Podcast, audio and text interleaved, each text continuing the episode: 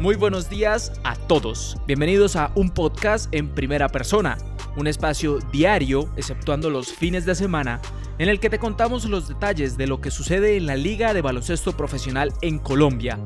Este año, bajo la modalidad de burbuja criolla, desde la sucursal del cielo, también te acercaremos a los personajes que hacen parte de cada uno de los equipos. Mi nombre es Carlos Buitrago. Bienvenidos.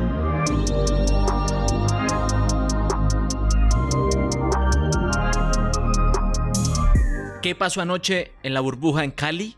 Esa es la principal pregunta que todos nos estamos haciendo y en el podcast de hoy intentaremos contar todo lo que sabemos de manera oficial, los anuncios que hasta hoy viernes a las 11 de la mañana se han hecho, pero también algunas informaciones que obtuvimos de fuentes nuestras y que en el transcurso de la noche fueron tomando más relevancia y fuerza, pero que aún no se confirman de manera oficial. Antes de hablar del tema principal, repasemos el partido entre Tigrillos de Antioquia, que ganó por dos puntos 96-94, a Piratas de Bogotá.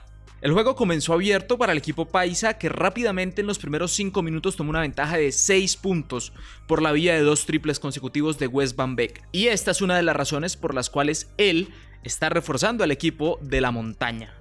Además de manejar la pelota durante sus cuatro años universitarios, promedió 43% de efectividad desde larga distancia, haciendo parte del equipo de los Cougars de la Universidad de Houston. Momentos después, tras un fallo de tres del mismo Van Beek, Cian Rojas, John Thomas y Corey Hamel, cada uno con dos puntos, achicarían la diferencia a la mínima. Y sería el colombiano Cian Rojas el que desde detrás de la media luna le daría el primer empate al partido. Entre ires y venires, el primer cuarto terminaría con la mínima diferencia a favor de los dirigidos por Hernán Darío Giraldo. Saliendo del entretiempo, otra vez Tigrillos a la carga con Jamal Smith desde 2 y Van Beck desde 3 y la diferencia nuevamente se ampliaba a 6. Aunque John Thomas penetraba, extraía faltas personales y las capitalizaba desde la línea del libre casi que de manera consecutiva, nuevamente el triple esta vez de Quinton Dodgett era el que ampliaba a 7 la diferencia que eventualmente alcanzaría a ser de 10. Y aquí vendría otro arranque ofensivo de Piratas encabezado por el ya conocido Brandon Givens. Metió el triple y a la postre terminaría con 4 de 4 desde larga distancia y 4 de 7 en tiro de campo.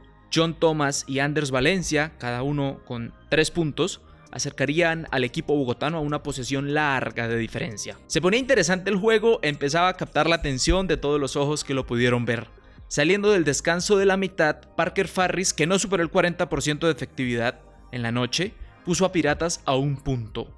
Wes Van Beek, y aquí perdonen ustedes que sea tan redundante, pero tuvo una noche de lujo, el ex Houston Cougars, convirtió doble yéndose hasta el fondo de la cocina y en la siguiente bola, Cian Rojas, de padre bogotano y madre californiana, convirtió su segundo y último triple de la tarde en seis intentos que tuvo y por segunda vez Piratas obligaba a un juego nuevo. Ahí llegaría el segundo de tres al hilo de Brandon Givens para despegarse a tres y Divier Pérez, el centro de Tigrillos, recibió un excelente pase de Van Beek para menguar la distancia. Y aquí el partido entra en una fase de toma y dame que nos hizo parar de la silla. Tercer triple consecutivo de Givens, seguía imparable desde la larga distancia. Van Beek respondía de 3. Corey Hamel, que se fue 5 de 7 en libres, convertía 2 desde la línea de los suspiros. Y Divier Pérez, que estuvo perfecto en 6 oportunidades de tiro de campo, sumaba 2. Cian Rojas convertía 2 libres más y Quinton Doggett empezaba el show devolviéndoles plácemes, yéndose hasta el fondo, recibiendo falta y sumando 3 a la antigua. Un par de minutos después, metiendo otros 2 puntos que por tercera vez ponía las cosas en el sitio donde empezaron. Aquí llegó un tramo en el que Hanner Mosquera, que era una de las contrataciones más cotizadas de colombianos para el equipo paisa, comete tres errores en menos de un minuto de los casi cuatro que jugó. Dio dos faltas y falló un lanzamiento que Brandon Givens capitalizó del otro costado ampliando la diferencia a 5. Pero aún no aparecía el alto calibre de Piratas, no señor. Llegarían dos triples uno tras otro. Parker Farris y otro de Brandon Givens que extenderían a 11 la ventaja, pero ese no sería el mayor diferencial del equipo del parche, no. Ese tercer cuarto sería para enmarcar por parte del equipo bogotano lo ganó 33 a 17 y de esa forma entrarían al último cuarto del partido en el que Parker Farris después de tomarse su buena agüita, su buena bebida rehidratante, retomó las cosas donde estaban con su tercer triple en 7 intentos en la noche y parecía que Piratas tomaba su barco y se iba por el océano profundo hasta que un iceberg llamado Wes Van Beck tenía algo que dejarle claro a Piratas. Los señores, 15 es lo máximo. Triple de Van Beck y el barco de piratas que no alcanzaba a cruzar aguas internacionales. Jamal Smith con 7 puntos consecutivos, incluyendo su primer triple en la noche, bastante tarde, pero en qué momento, ancló a Piratas en la isla y le impidió reaccionar. Una serie de errores consecutivos de Piratas desembocarían en dos puntos de Divier Pérez, que eventualmente terminaría en una noche perfecta. 100% en tiro de campo, 7 rebotes, una asistencia. Van Beek recibiría dos faltas en dos viajes al aro y de esa oportunidad extraería 5 puntos, que después ampliaría Jamal Smith con su segundo triple y un pastel al que Octavio Muñoz le pondría la cereza con su única anotación del partido. Y ahí vendría otro toma y dame entre los equipos, que finalmente sentenciaría Jamal Smith con su tercer triple consecutivo después de haber fallado 6 en el inicio del partido. Vaya hora de encenderse para el ex Botafogo que cerraría con doble decena de 17 puntos y 10 rebotes, misma doble decena de West Van Beek con 35 puntos, 11 rebotes y 3 asistencias. Pero esa cantidad hay que sumarle el gran aporte de Quinton Doggett saliendo del banco, y en ese sentido Hernán Darío Giraldo planificó excelentemente porque el aporte del banquillo paisa fue de 24 puntos, contra apenas 10 de Piratas que dependió in extremis de sus 5 titulares, incluyendo los 40 minutos de juego de Cian Rojas, que como lo habíamos dicho previamente en este podcast sería otro día más en la oficina para el colombo americano. Sin embargo, Cian nos comentó que físicamente se siente muy bien preparado para afrontar más partidos de 40 minutos si es necesario. Brandon Givens terminaría con 23 puntos y un 72% de tiro de campo, incluyendo la perfección en triples, y John Thomas también con 23 puntos, pero sin un solo triple en 4 intentos al largo.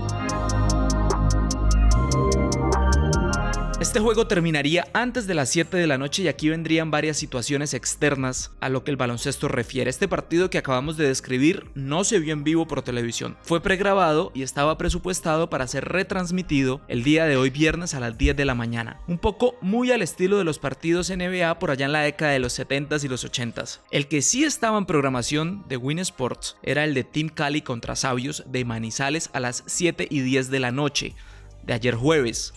Una vez comenzó la transmisión caímos en cuenta al instante que el que estaban transmitiendo era el de Piratas contra Tigrillos y eso confirmó que el partido entre Sabios y Cali no se jugaría, pero además reforzó la idea de todos los rumores que durante el día de ayer se habían hecho públicos en redes sociales.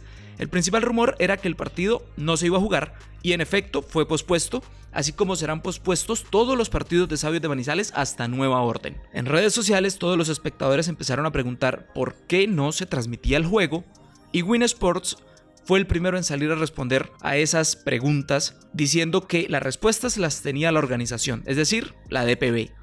Y a través de todos los colegas que hacemos el cubrimiento de esta burbuja empezamos a discutir lo que sabíamos y se manejaron varias versiones. La primera tiene que ver con que tres jugadores del equipo Sabios de Manizales dieron positivo a los resultados de las pruebas COVID hechas en Manizales. Y por esa razón esos tres jugadores no pudieron viajar a la burbuja en Cali. Sin embargo, esos tres jugadores pues estuvieron compartiendo entrenamientos con los demás que sí viajaron a Cali y por lógica eso se convertiría en un riesgo. En un principio se advirtió que Sabios llegaría el lunes 12 de octubre a Cali y según la información que nos han entregado, información que hemos recabado, el equipo resultó llegando el día 13, es decir, el martes, y sin la nómina completa por las razones ya mencionadas. La segunda versión nace aquí, ante el inminente riesgo y siguiendo los protocolos diarios de toma de sintomatología a todos los jugadores, el día de ayer se hicieron unas pruebas aleatorias. A esto le llaman tamizaje, que no es hacerle pruebas a todos los jugadores, sino a algunos, presumiendo que todos están sanos, pero con ese tamizaje lo que se busca es prever e intentar corroborar que así sea. De esas pruebas aleatorias, y esto la DPB lo confirmó en un comunicado, pero muy tarde, muy entrada la noche, un jugador de Sabio resultó con fiebre. Y por esa única razón, que es más que justa, se pospuso el partido y se aisló totalmente al equipo. Hasta ahí, esa información fue corroborada por la DPB en el comunicado emitido, comunicado del cual salió un primer borrador y cuando vino a salir el segundo oficial no distó mucho. Queda en el tintero la pregunta de si es realmente un solo jugador con fiebre o como se está especulando, ya hay más de un jugador con resultado positivo a las pruebas COVID por parte del equipo. ¿Serán 6 u 8 como se está manejando de manera extraoficial? Todas esas preguntas en su momento deberán ser respondidas por la organización. Lo único cierto hasta el momento entonces es que el día de hoy a las 9 de la mañana se programó practicarle prueba PCR de COVID-19 a todo el equipo de sabios que está aislado y hasta que no estén los resultados negativos de esas pruebas, el equipo no podrá volver a jugar tampoco a entrenar. Grave para el equipo dirigido por Bernardo González. La otra pregunta es si los partidos de hoy viernes 16 de octubre se van a jugar. Le preguntamos a una persona de cada uno de los cuatro equipos, Búcaros y Cóndores que juegan a primera hora, y Titanes y Cimarrones, Caribbean Storm que juegan a segunda hora, y hay respuestas similares pero también encontradas. Tres personas nos respondieron que los partidos sí se jugarían, y nos aseguraron inclusive que los equipos no han estado en contacto con sabios. Y una última respuesta que es mucho más diplomática nos propone esperar a la decisión oficial. Así que veremos tan pronto como a la una de la tarde si se da el primer juego que se transmitirá por Win. Por ahora quedan muchas preguntas por responder y que se deberán responder por respeto a todo un país e incluso a toda una audiencia latinoamericana que ha estado pendiente del desarrollo de esta burbuja. Sin embargo, y con el ánimo de ver baloncesto en lo que nos resta esta burbuja, que es más del 90%, y esto lo posteamos el día de ayer en Twitter, en donde van a encontrar mucha más información de lo que sucedió anoche. La leche ya se derramó y más allá de ver quién pateó y partió la botella, lo crucial en este momento es saber recoger de la manera más efectiva y saludable todos los vidrios y limpiar esa leche para que se continúe desarrollando la burbuja con todas las medidas biosanitarias posibles.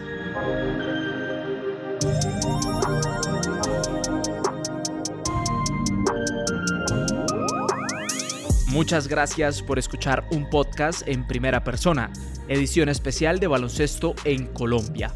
Si tienes alguna duda, sugerencia o comentario, a través de nuestras redes estaremos prestos a responderlas e incluso a debatirlas durante cada emisión. En Facebook e Instagram nos pueden encontrar como arroba en primera persona COL o escribir al Twitter personal arroba Carlos Buitrago P. Hasta mañana.